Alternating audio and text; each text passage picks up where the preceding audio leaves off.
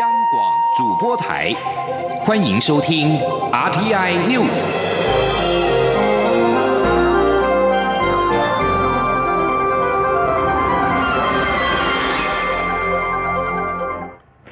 各位好，我是张旭华，欢迎收听这节央广主播台提供给您的 RTI News。核废料储存厂设于蓝屿，蔡英文总统在就任之后，曾于二零一六年亲赴蓝屿，听取蓝屿乡亲有关核废料储存厂的意见，也是首位针对储存厂和达悟族人面对面沟通的元首。总统在事后指示政务委员林万亿提出真相调查。真相报告指出，当初在决策的过程当中，达悟族人并不知情。经济部今天宣布给予达悟族人新台币二十五点五亿元的回溯补偿金。蔡英文总统今天也亲自到台东听取蓝屿补偿要点。蔡总统表示，政府应该还给达悟族人一个公道。蓝屿补偿要点的颁布是重要的里程碑，而厘清真相、修补错误是原住民族转型正义的目标。记者刘玉秋报道。核废料蓝屿储存厂设置真相报告指出，当初决策过程达悟族人并不知情。经济部二十二号在台东举办核废料蓝屿储存厂使用原住民保留地损失补偿要点发布会，宣布给予达悟族人二十五点五亿元的回溯补偿金，成立基金会管理。蔡文总统也亲赴台东听取报告。蔡总统表示，调查报告终于出炉，证据显示，当初达悟族人并不知道。到要设立核废料储存厂，也没有表示同意。这段报告在总统府原转会有向所有委员提出报告，而核废料储存厂盖在原住民族人的保留地上，侵害族人的权益。报告结论指，政府应该提出补偿，还给族人一个公道。蔡总统说，经济部颁布蓝屿补偿要点是重要的里程碑，政府期待这笔基金未来能创造更多福祉，让蓝屿迈向永续发展。政府也会继续努力，迈向原住民转型正义的目标。那我要再一次的强调啊，厘清真相，修补错误，这就是我们原住民族历史正义跟转型正义的目标。我们还有很多工作要做啊，不过就在今天，我们画出了重要的一步啊。那补偿要点的颁布是蓝屿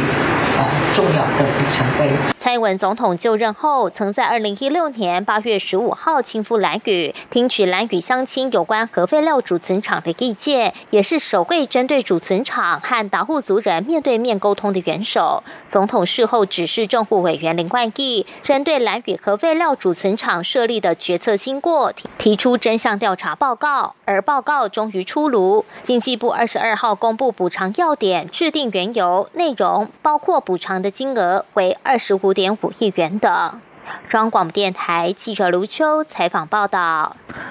经济部表示，核废料蓝屿储存厂使用原住民保留地损失补偿要点，已经在十月十八号经行政院核定，由经济部核能发电后端营运基金捐助新台币二十五点五亿元回溯补偿金，以及每三年二点二亿元的土地配套补偿金。经济部将会尽速协助蓝屿乡亲办理诸如基金会登记等相关事项，落实对蓝屿地区长期社经发展受限的补偿。台商回流议题引发争议，行政院发言人 Gulasu Doka 和行政院政务委员龚明鑫今天再向外界说明台商回台投资情况。龚明鑫强调，台商回流是事实，参加方案的金额就有新台币七千亿，还有很多是没有透过方案回流。政院期盼未来将台湾打造成为亚洲最重要的高阶制造及研发中心。记者郑玲报道。蓝绿双方近日为台商回流议题数度交锋。行政院政务委员龚明鑫二十二号表示，关于台商回流，目前已经审查通过将近新台币七千亿，每个案子都必须提出完整计划书，包括购买机器、建造厂房与建造地点等，且规定三年内需完成投资计划。龚明鑫说，行政院长苏贞昌也在脸书上对台商回台投资方案做了统计，以桃园一千五百亿最多，台中有一千三百亿，高雄一千。四百亿，台南一千两百亿，新北两百多亿，而新北市长侯友谊提到有一千多亿，显示很多台商回台没有透过这项方案。那呃，高雄的部分来讲的话，实际上统计出来哈，应用这个方案里面，实际上是有一千四百多亿哈，但是那韩市长显然他不是非常的清楚哈，也许他现在在请假哈。但是事实上，他本身自己也参加过某一些厂商回流的一些啊一些活动。龚明鑫表示，在台商附中投资金额部分，前朝政府都突破一百亿美元，这几年明显下降，今年只剩三十几亿，与往年平均相较，今年附中投资减少七十亿到八十亿美元，换算起来大约新台币两千多亿。估算台商回台方案，目前审查通过将近新台币七千亿，今年会落实两千多亿，也符合这个情况。龚明鑫并指出，为让台商回台后有空间新建厂房设备，经济部盘点。中中南部新工业区与各地科学园区估算大约有六百多公顷土地，希望可以在二零二一年让企业界开始使用。同时，对于中小企业加速投资行动，原来预估总投资金额两百亿，目前投资总金额已经达到三百二十九亿，因此将来会再扩充，支持中小企业在台湾投资。央广记者郑玲采访报道。行政院主计总处今天公布十月失业率为百分之三点七七，是十九年来同期次低。主计总处国事普查处副处长潘宁新分析，今年上半年景气扩张力道趋缓，毕业季过后的九月、十月失业率降幅不如预期。不过季调后失业率大约落在百分之三点七一到百分之三点七五之间，整体劳动市场仍然稳定。如果观察各行业的就业人口，以营建工程业增加四千名就业人数最多，总从业人数高达九十一点二万人，创历史新高。潘宁新分析，营建业今年景气不错，可能多少和台商回流有关。主计总处也指出，九月底回流台商总共一百四十二家。如果以劳保资料观察，这一百四十二家的聘雇人数比去年十二月底成长了百分之二点二九，照全体受雇员工人数成。涨率百分之一点一六，明显增幅较大。立法院会今天三读通过中央政府新式战机采购特别预算案，审查后减列一千万元，改列两千四百七十二亿两千八百八十三万元，科目字条。空军以“凤展专案”为代号，耗资约一千一百亿元，由美国洛克希德马丁公司和汉翔公司共同在台中将现有一百四十二架 F 十六 A B 升级为 F 十六 V。另外，空军也以代号“凤翔专案”同步向美国采购六十六架。全新 F 十六 V 战机未来将会部署在台东制航基地。空军日前指出，预算三读通过之后，预计十二月和美方签署发价书。参与审查的民进党立委赵天麟表示，这是划时代的一刻。他指出，我国政府以合理的价格、最快速度完成建军案，搭配地表最强战车 M1A2T 与前建国造，民进党政府全面强化国军战力，守护民主自由的台湾。接下来关心的是，机关署副署长罗义军今天表示，中国大陆目前累计了四起鼠疫确诊病例中，已知有一起是来自甘肃，其余三起来自内蒙古。因此，机关署呼吁国人前往相关地区的时候，要特别留意，不要接触野生啮齿类动物。记者肖兆平报道。卫生福利部疾病管制署二十二号表示，中国大陆迄今累计有四起鼠疫确诊病例，首例是位在甘肃省酒泉市的败血性鼠疫死亡案例，其他三起都来自内蒙古，其中两名个案是一对感染肺鼠疫的夫妻，目前已经转到北京治疗；另外一例则是因为剥食野兔而感染腺鼠疫，目前在内蒙古治疗。机关署副署长罗一军表示，中国大陆鼠疫疫区范围甚广，从内蒙古到西藏、云南都有。虽然多在沙漠或沙漠边缘地带，一般旅游或经商的国人不容易接触，但还是呼吁规划前往相关省份的国人要特别留意。他说：“今年看起来应该是这个动物疫情比较严峻的一年，所以我们特别呼吁民众，如果前往这个呃一些呃这个西北或西南哈，还有内蒙古这些省份的话呢，要特别注意，呃，不要接触野生的啮齿类动物。”罗一军解释，若感染鼠疫，起先会是淋巴腺发炎的腺鼠疫，如果延误就医，很可能进展成为死亡率较高的败血性鼠疫或肺鼠疫。因此，如果真的被鼠蚤叮咬，还是赶紧就医，让医师评估伤口状况。他说。不管是在国内或国外哈，其实如果有被这个呃老鼠或野鼠哈给这个咬到的话呢，是都要去就医给医生来评估伤口的状况以及是不是需要接受抗生素的治疗。机关署表示，由于目前没有院内或社区感染，所以暂时不会提升旅游疫情警示，但机关署还是主动通知旅行业者避免前往高风险地区，同时政府也会做好边境检疫工作。中央广播电台记者肖兆平采访报道。因香港反送中情势，在香港就学的台生向国立台湾大学申请当访问生的人数持续上升，包括其他各国学生，目前已经有六百一十二人申请，其中超过半数三百一十三人是港生或是外籍生。台大今天表示，台大每年接待的境外学生人数达千人，所以依现有申请数，将不会影响目前开课情形和教学品质。在住宿方面，台大也将请台湾师范大学和台湾科技大学协助安排宿舍，一切无虞。记者陈国维报道。为了应应香港反送中情势，台湾多所大学都表态欢迎在港学生来台随班复读或当交换生。现阶段以台大收到的申请数最多，已有六百一十二人，其中本国籍有两百九十九人，香港生有一百八十三人，中国籍也有七十四人。台大副校长周家贝指出，港生可经由台大发给的入学许可，在香港领事单位申请签证来台当访问生。至于在港的中国籍，学生就要依照现有机制，除了入学许可外，后续还要申请入台证等文件，所以需要比港生花更多时间才能来台上课。周家贝表示，即便有六百多名在港生即将来台大上课，开课品质仍不受影响。台湾大学每一个学期我们召开的课程呢，大概都有五千多门。那也有这个媒体很关注，我们如果来的学生当中。有两百名左右，希望到管理学院去就读，会不会挤压到我们现有的课堂、学生求学的这样的资源？管理学院这个学期在大学部就开了一百八十堂课，所以我们整体来讲，应该是在资源方面不会有排挤。跟挤压的现象。周家贝也提到，约三百位外籍生因为只来上课一个月，属于短期研修。台大已先调拨校内可能住宿的空间，并请同一大学系统的台湾师范大学及台湾科技大学协助安排床位。至于本地生，将不提供住宿。教育部表示，将协助各大学在符合总量标准所定定的生师比及师资质量的规范下，接受国外学生来台进行学术交流、访问。交换或修读学位，教育部也会持续投入资源，提供所有学生优质的学习环境。中央广播电台记者陈国伟台北采访报道。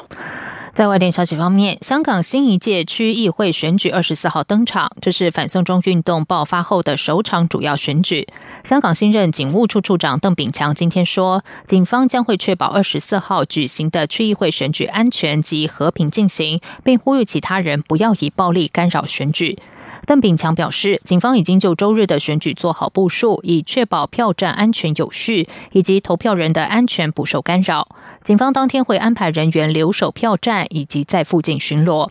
此外，来自香港社工、宗教、学界的十五名人士，二十一号在佐敦佑宁堂召开记者会，抗议港府和北京拒绝回应反送中运动诉求，以及未能够妥善处理港警滥报，决定绝食到区议会选举当天。十五名参与者中，这些绝食者还提出了十三呃三大诉求，包括成立调查警方滥权滥报的独立调查委员会，要求警方善待理大校园内的示威者，并撤销动罪指控，以及确保二十四号的区议会选举不会被取消或是延期。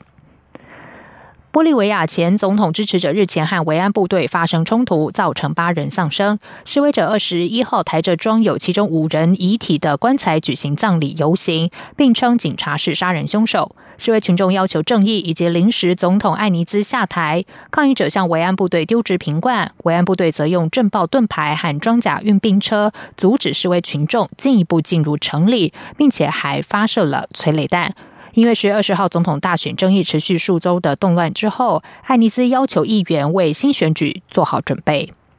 这里是中央广播电台台湾之音。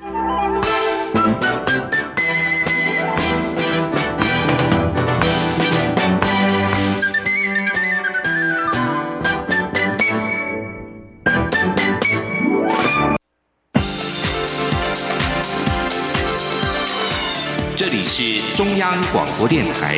台湾之音，欢迎继续收听新闻。时间是十九点十五分，欢迎继续收听新闻。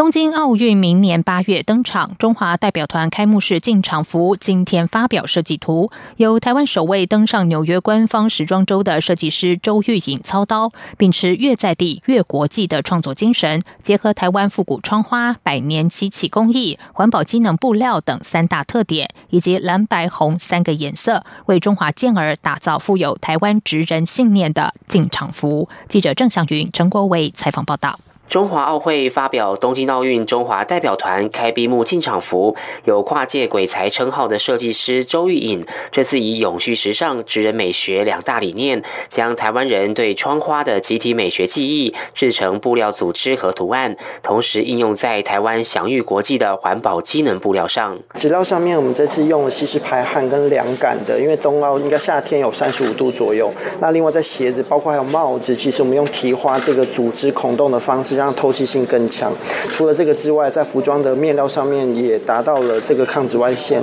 五十 UPF 以上的这个等级哦。所以这次其实，在布料上面，我相信我们也很开心得到台湾这些大厂的支援，就是做到世界顶规的一个标准。这套进场服的剪裁充满巧思，周玉颖为 Polo 衫的领口加上隐形拉链，让运动员可以调整高低领型，到时候还能巧妙露出幸运项链或能量颈圈。九分锥形裤。缩口利落的版型，除了能修饰腿部比例，也能搭配袜子款式，展现选手个人的时尚风格。另外，特别定制的漆器扣，更将为奥运队服画龙点睛。我们这次扣子特别跟台中的这个漆艺师做一个结合，它超过两百层的堆积。那除了正面呢，透过一个手绘的方式，把这个玉山的形状用金漆，那奥会的标志用银漆，代表对选手带金夺银这样的一个祝福。那它的侧面呢，用了六色彩。红也是堆积非常多层，那象征我们是亚洲第一平权的一个社会，那也象征台湾的包容。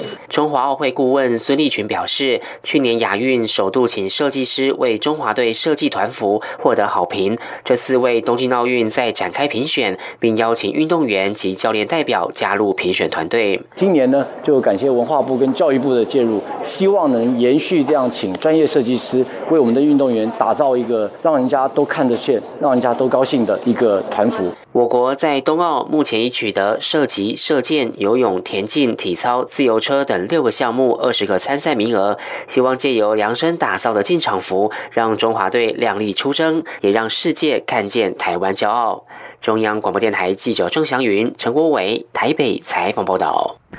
接下来关心的是，前台湾省政府秘书郭冠英自称代表中共监督台湾省选举，引发各界抨击。蔡英文总统今天对此表示，台湾是民主国家，台湾的选举由台湾人民监督，各政党政治人物也要受人民监督。郭冠英的话，在台湾认同的人不多，如果有政党认同，一定会被淘汰。记者刘玉秋报道。曾因亲中、极统及自称高级外省人等歧视言论者，记得前台湾省秘书郭冠英二十一号现身中选会受访时，口出狂言，自称代表中国共产党来这边监督台湾省选举，引发各界抨击。对此，蔡英文总统二十二号参访康舒科技公司时，受访表示，台湾是民主国家，选举是由台湾人民监督。郭冠英的言论在台湾很难被认同。那我们的选举当然是由。我们的人民好来监督的，那我们的政党、我们的政治人物也是要受人民监督的，好。那呃，我相信呃，郭冠英先生所讲的话，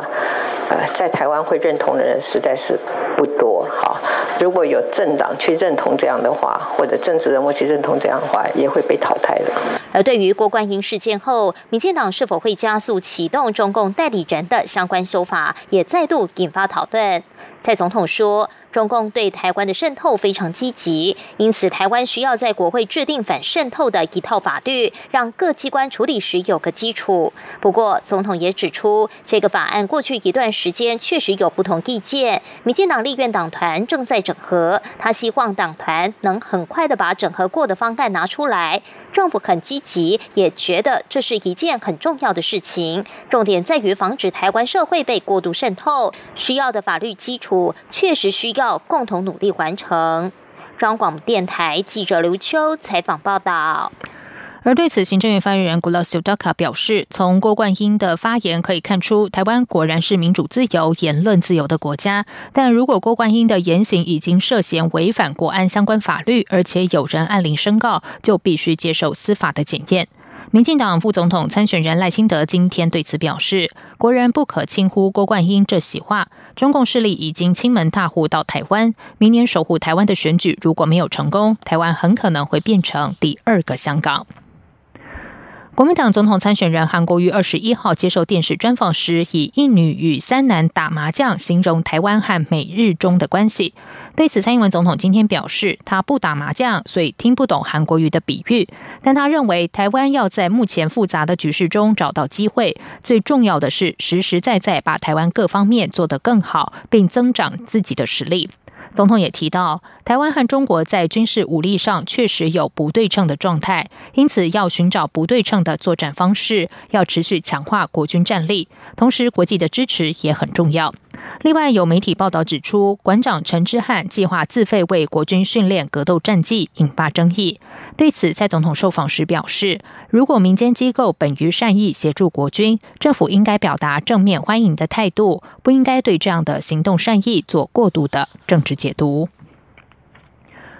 台商回台投资的议题引发蓝绿争议。蔡英文总统指不懂为何没上班的市长说没投资。国民党总统参选人韩国瑜今天下午表示，有领薪水的经济部次长在立法院答询时说，台商回台投资金额挂零，每天在跑选举却领薪水的蔡总统都没有发现吗？他批评执政党政府有欺骗之嫌。记者刘品希报道。针对台商回台投资一事，蓝绿双方各执一词，连日来数度就此议题交锋。蔡英文总统二十二号上午受访时表示，他不懂为何有上班的新北市、桃园市与台中市长都证实台商有投资，没上班的市长却说没有投资，暗批国民党总统参选人韩国瑜。韩国瑜二十二号下午受访时表示，有领薪水的经济部次长在立法院答询时说台。台商回流投资的金额是零，难道每天都领薪水却跑选举的蔡总统没有发现吗？怎么会在这种时候讲这种话？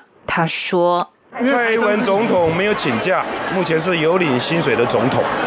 经济部次长在立法院的答复是有领薪水的经济部次长答复台商回流投资的钱是零，有领薪水的蔡英文总统都没有发现。”这个执政党的政府有欺骗的嫌疑吗？我再重申一遍，现在蔡英文总统每天在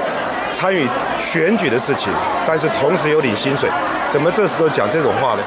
民进党发言人、台北市议员阮昭雄日前就韩国瑜曾居住大安区豪宅一案赴监察院检举，却反遭韩办提告。阮昭雄将这件事写在脸书上，有网友留言请一枪打死韩国瑜。阮昭雄对该则留言暗赞，引发争议。对此，韩国瑜表示，台湾的民主、自由、法治得来不易，应该加以珍惜。阮昭雄身为民进党的发言人，看到网络上有人使用言语暴力，应该立刻阻止。他呼吁全民一起维护台湾的民主、自由与法治。此外，花莲县前县长傅昆奇以无党籍身份登记参选，恐将冲击国民党花莲县立委参选人黄启嘉的选情。韩国瑜原定二十七号前往花莲出席他与黄启嘉的联合进总成立大会，也临时喊卡，引发外界诸多揣测与联想。韩国瑜被媒体问及是否会支持傅昆奇时，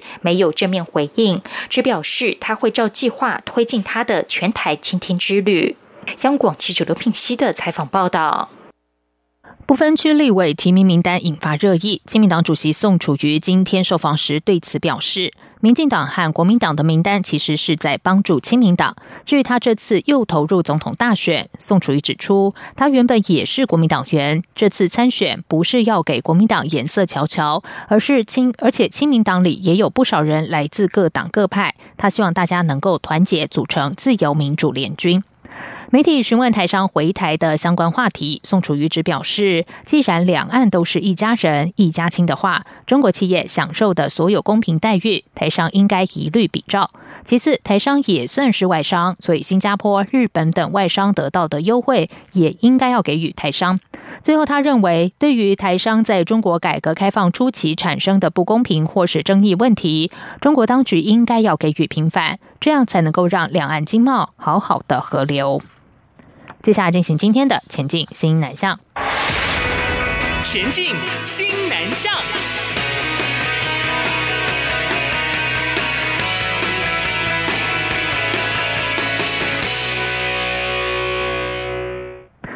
为了强化和新南向国家海外基地的连结，国立成功大学在本周举办了二零一九成大周第一站到马来西亚吉隆坡，透过演讲、论坛还有展览会等多元的形式，发表和马来西亚马来亚大学等校共同合作的研究计划成果，吸引了将近三百人参加。记者陈国伟报道。二零一九成大洲在马来西亚吉隆坡登场，由台湾成功大学与策略伙伴马来西亚马来亚大学共同筹划，并邀请马来西亚国立大学、美国华盛顿大学的学者及业界代表近三百人参与。两天共进行五十八场讲座及研讨活动，展现成大联结教育、研究、新创、产学等四个面向的影响力。成大国际长王小文说。成大一直跟产学的合作是很多的，所以我们过去看到像这些东南亚国家，他们需要跟产业的链接。那成大怎么样子把这样子的角色，刚刚讲，透过共同研究的基础，透过我们跟产学的链接，透过这个成大洲的机会，让它的能见度更广，然后让有需求的人可以透过呃海外基地的这个平台来达到这些目的。成大于二零一七年在马来亚大学设立成大海外基地，除了签订双硕士及双博士学位学程合作案，教师之间也进行共研计划。今年共执行九案，两校这次在成大州也签署广泛性合作意愿加强书的合作备忘录，深化合作关系。成大也提到，校内有口腔医学研究所及牙医学系，日前与马来亚大学合办第一届数位口腔医学国际研讨会，导入。入数位新概念与技术，展现口腔医学教育、跨牙医力学、材料学及三 D 模拟软体的顶尖研究成果。对此，马来西亚卫生部副部长李文才表示，两校将口腔医学的层次提升到数位化的三 D 时代，以高科技的人工智慧辅助牙医进行更有效率的诊治，这是将研究落实于临床治疗的成功典范。中央广播电台记者陈国伟台北采访报道。卫生福利部中央健康保险署今天在泰国曼谷参加了亚太电子化成就奖的总决赛，以健保医疗资讯云端一点通创新应用专案荣获数位转型公共部门类的银奖殊荣，让台湾的数位医疗实力再次跃上了国际舞台。而亚太电子化成就奖是由亚太区贸易便捷化与电子商务理事会在每两年所举办一次的重要赛事。目前总共有二十个成员国，包括澳洲、台湾、印度、新加坡、泰国、日韩等国。主要的目的在促成成员国和经济体在发展贸易便利化方面的成就、电子商务政策与实务，以及缩短亚太地区的数位落差。在这次竞赛者当中，大多是属于。经贸金融体系的团队参与，健保署在激烈的竞争中通过了层层的筛选，获得评审青睐，晋级二十号到二十一号在曼谷所举办的决赛，并且勇夺银奖。在这次的赛事之中，健保署也在会场发送了健保医疗资讯云端查询系统的单张，还有泰文版的健保手册，颇受好评。在会后，甚至有德国和伊朗的会员前来请教，健保署是如何做到让医师愿意将申报资料还有医疗的影像上传进行分享，并且对台湾的鉴宝制度留下了深刻的印象。以上新闻由张旭华编辑播报，这里是中央广播电台台湾之音。